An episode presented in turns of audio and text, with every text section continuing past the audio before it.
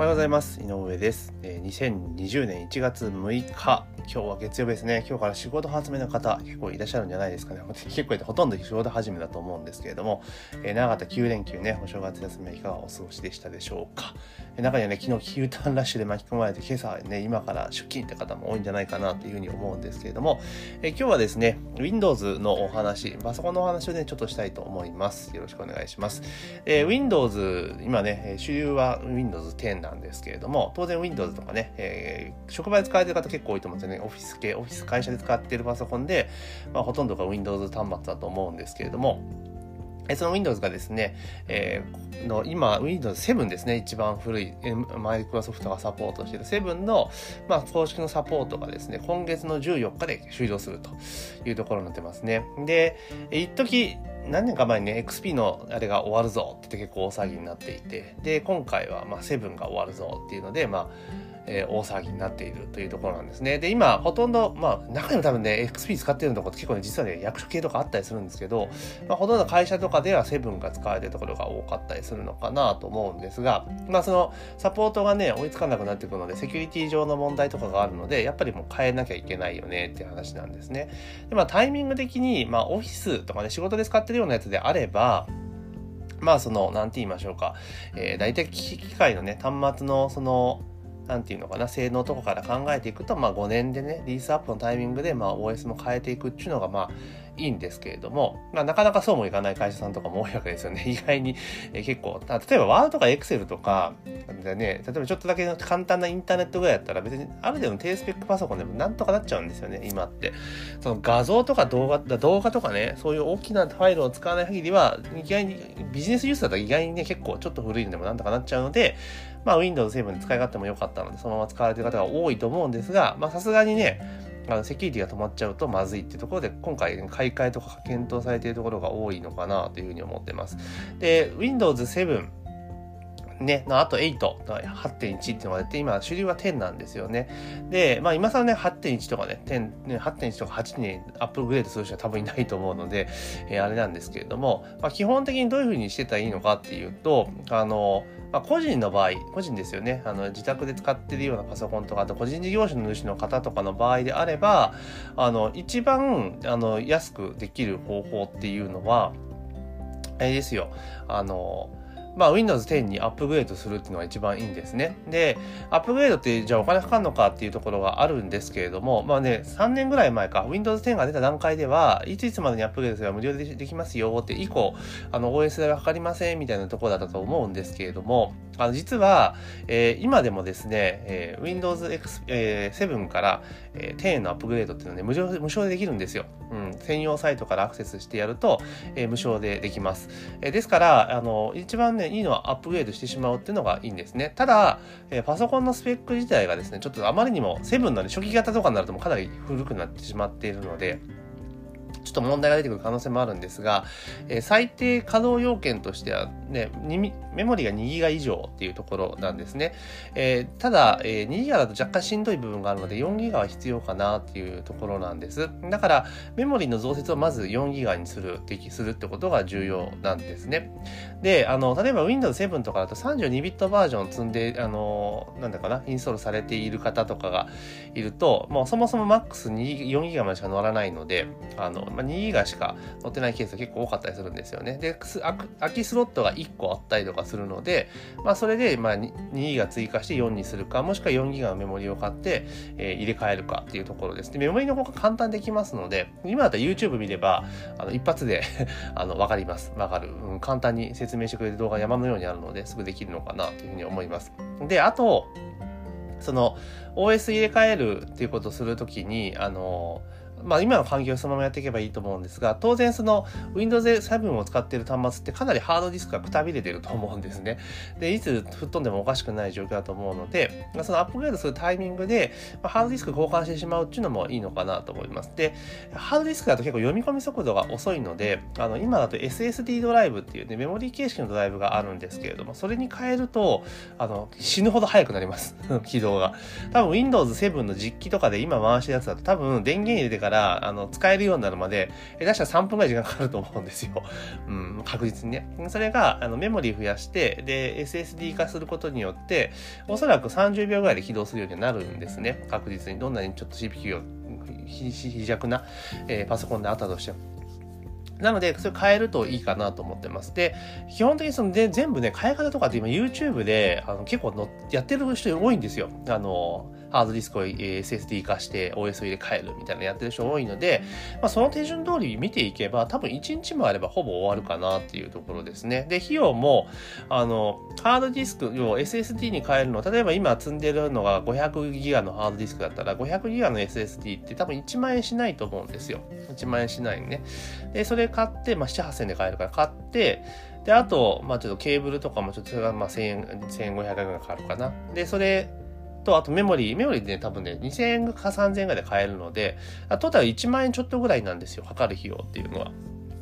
で、それで、えー、自分でちょっと一日作業すれば、えー、Windows 10の環境に変えることは簡単にできるので、多分それが一番、えー、安く済む手法かなというふうに思っています。なので、えー、ご自宅個人事業主の方とかね、あと、えーご自宅で使ってるパソコンでそんな動画編集とかね、えー、グラフィックスとかガラガラやらないで Excel とか Word とかあとインターネットちょろっと見るぐらいですよっていう場合であれば、まあ、1万円ぐらいかけて今のパソコンっていうのを、まあ、アップグレードするっていうのがいいのかなと思います。で、結構ノートパソコンとかも、えー、ハードディスクとあとメモリに関しては交換前提って組まれてるんですよ。ですから意外に簡単に入れ替えできちゃうんですよね。あの CPU 変えるとかだと大騒ぎなんですけど、基本的にハードディスクとメモリに関しては、まあ消耗品とか追加部品になるので、結構簡単に YouTube ではすぐできるような感じなので、ぜひ挑戦してもらいたいなと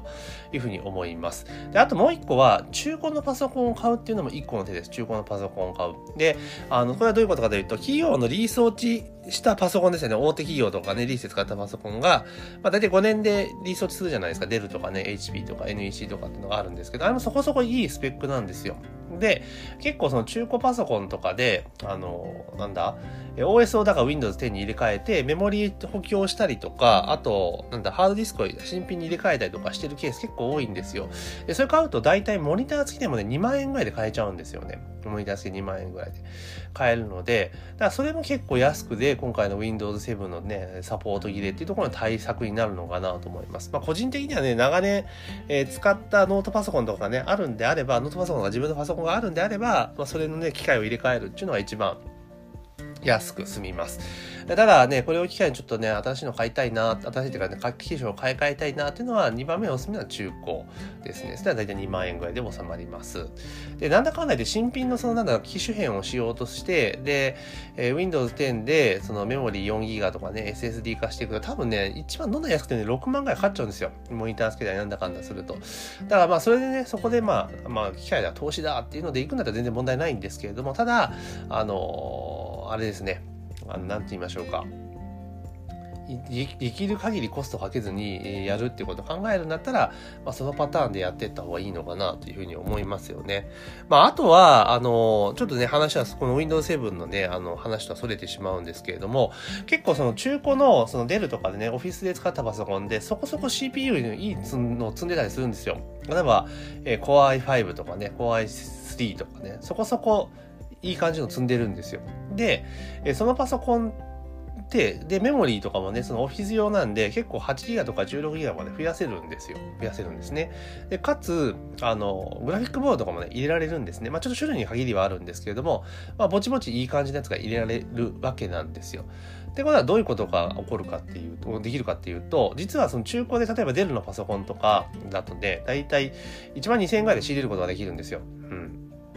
で、それに、例えば、えー、グラフィックボードを足して、で、ハードディスクを SSD 化して、で、メモリーを、例えば、えー、8GB まで増やすねってことやると、大体端末の仕入れが1万2000円ですよね。で、グラフィックボード1万円ぐらいなんで、で、2万2000円。で、メモリーの交換と SSD 化入れて、まあ、それでマックス、なんだ SSD が240とかだったら、えー、3000円ぐらいで買えるんで、で、メモリー足して16に足したとしても、多分5000円ぐらいですよね。そうすると、端末代が2万、1万2000円。で、ハードディスクとかメモリー代が、あ SSD のメモリー代が5000円、えー、5000円ぐらいかな。うん。で、2万、1万7000円じゃないですか。で、グラフィックボードが1万円だから、2万7000円で、あの、簡単なゲーミング PC が作れちゃうんですよね。ゲーミング PC が。うん、作れちゃうというところなんですよ。で、それ、だ仕入れが、だから2万7000円ですよね。要は。まあ自分は作業賃とかちょっと置いといたりして2万7000円で、で、ゲームができる PC になるわけですよ。生まれ変わるわけですね。したら多分それって、あの、ネットとかで売れば、メルカリとかね、そういうところで売ればね、多分ね、5万円ぐらいで売れるんですよ。うん、5万円ぐらいね、で売れるわけですよ。そしたら2万7千円の仕入れで、で、5万円の粗利、売り上げじゃないですか。したら2万2000円の粗利なんですよね。っていうのも、あの、まあ、ちょっと作業は伴いますけれども、ゲーミング PC 転売っていうのも個人的にはできるんじゃないかなとか思いますけどね。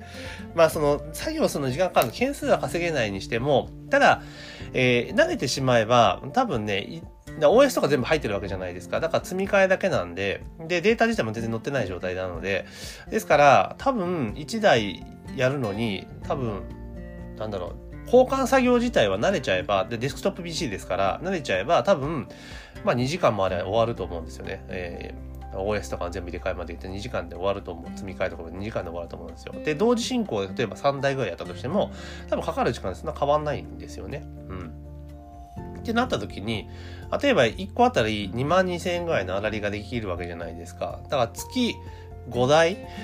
頑張って売って、えー、交換してったら、ざっくり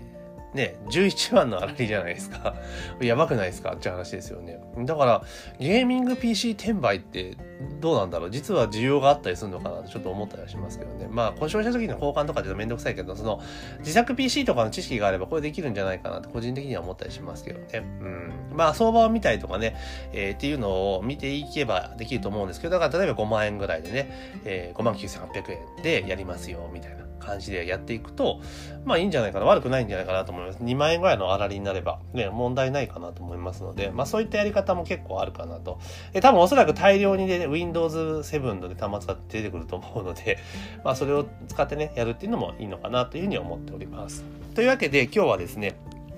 まあ、Windows 7の、えー、サポートが終了というところで買い替えとかね、そういう対策はっていうところの、まあ、記事が出てましたので、それについてですね、最近ちょっと私もその、アップグレードしましたんで、えー、その手法とかね、えー、実は Windows 10には無料できるんですよ、7持ってる人だったら無料できるんですよっていう話と、まあ、それを機にパワーアップすることによって手持ちのパソコンでも、まだまだ現役で使えるぐらいに、え、生き返らせることができるってことと、あとは、え、まあ、ちょっと予算をかけてでも、まあ、中古 PC をうまく使うことによって、意外に安価にこの Windows 7問題って対策できるのかなというお話を、えー、2つ目にしました。で、3つ目はですね、ちょっと全然違った話なんですけど、その中古の PC を仕入れてゲーミング化して、あの、転売すれば、あの、1台あたり、えー、まあ、2万円ぐらいの粗利が取れますよね。っていうお話をさせていただいたので、まあ、興味がある方はですね、ちょっとゲーミング PC とかね、そういうの調べていただきたいとか、えー、するといいんじゃないかなというふうに思っております。というわけで、えー、本日ですね、えー、2020年1月6日、仕事をさ、始めのね、朝一発目のポッドキャストは以上になります。えー、今週も1週間頑張っていきましょう。